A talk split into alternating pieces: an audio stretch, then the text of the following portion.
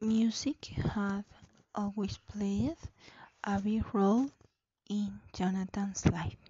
He liked different types of music, from hip hop to rock and roll. One of his favorite bands was the Beatles. He could hear them every day. Jonathan did Jonathan didn't feel that way toward any other band. He had all of their albums and he knew all the lyrics to their song.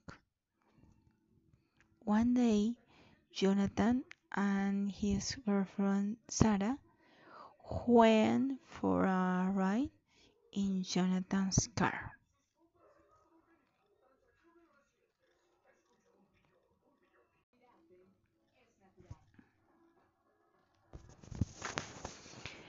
Sarah was excited to show Jonathan a new band she had heard about.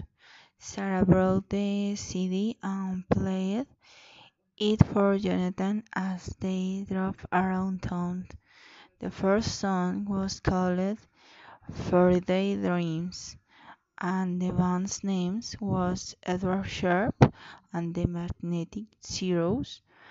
Jonathan didn't think much of them at first, maybe because he was driving, but after they stopped driving, he had the song stuck in his head.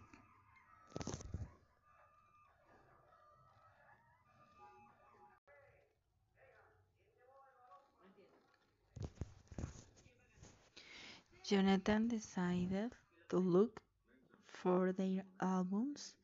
They had three out, so Jonathan decided to buy them all.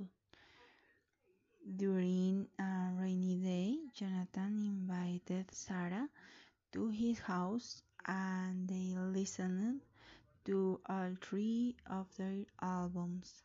Jonathan loved the band. He loved how they sounded like bands from the past. He loved how they reminded him of the Beatles. When he and Sarah were listening to their album, the song If I Were Freaking Jonathan jumped off his bed and started dancing alone. Sarah looked at him, smiled, and laughed.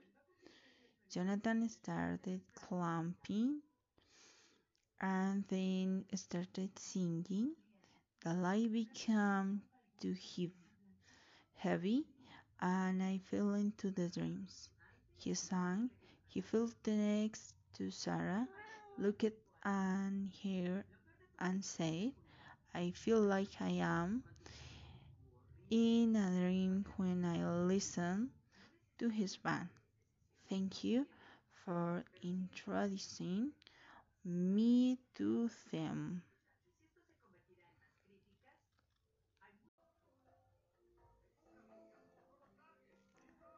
There was a march through the bold hey neighbors neighborhoods of the of Los Angeles.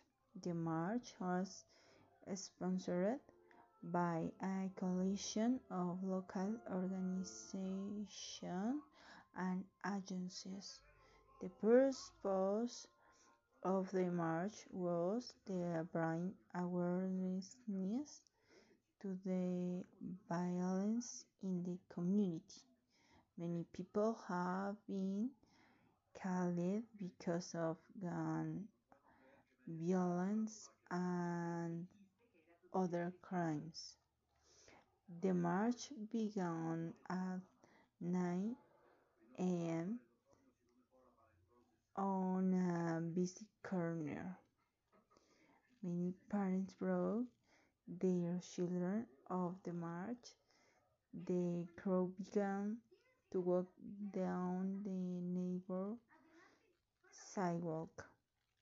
Occasionally, the crowd will go stop, and an organizer using a bullhorn will tell the history of the person who was killed.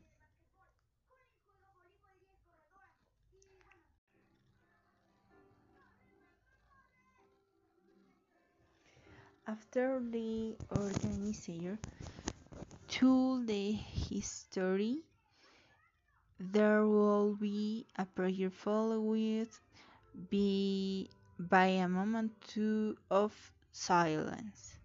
There were relatives of people who had been killed participating in the march. Some of these relatives would leave lit candles, balloons, or flowers in the remembrance of the person who died. One woman who died was found in the lake of Hollenbeck Park. Police suspect that her boyfriend killed her. He had a baby daughter. Her ex-husband participated in the march and asked that organizer include her in their prayer.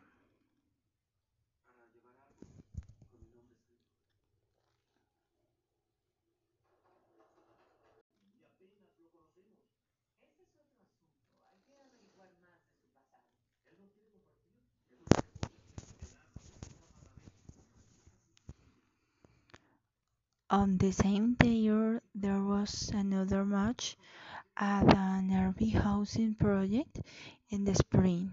Four houses were firebombed.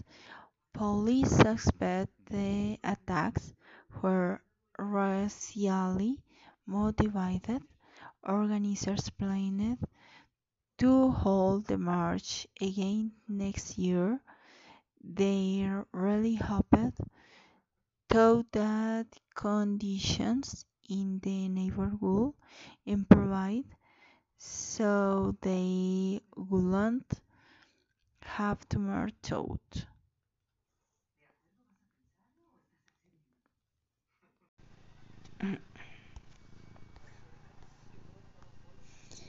The night was calm in the in Los Angeles, although the wind was particularly chilling. Frank had walked, gotten out of work in downtown Los Angeles around 11 p.m. He got his sweater, put his headphones on to listen to music, and put his backpack on. Frank liked taking his backpack to work because he could take a change of clothes to work so that he didn't have to wear his uniform after he got out. In order to get to his house, Frank had to take a bus and a train, but he didn't mind because he could listen to music.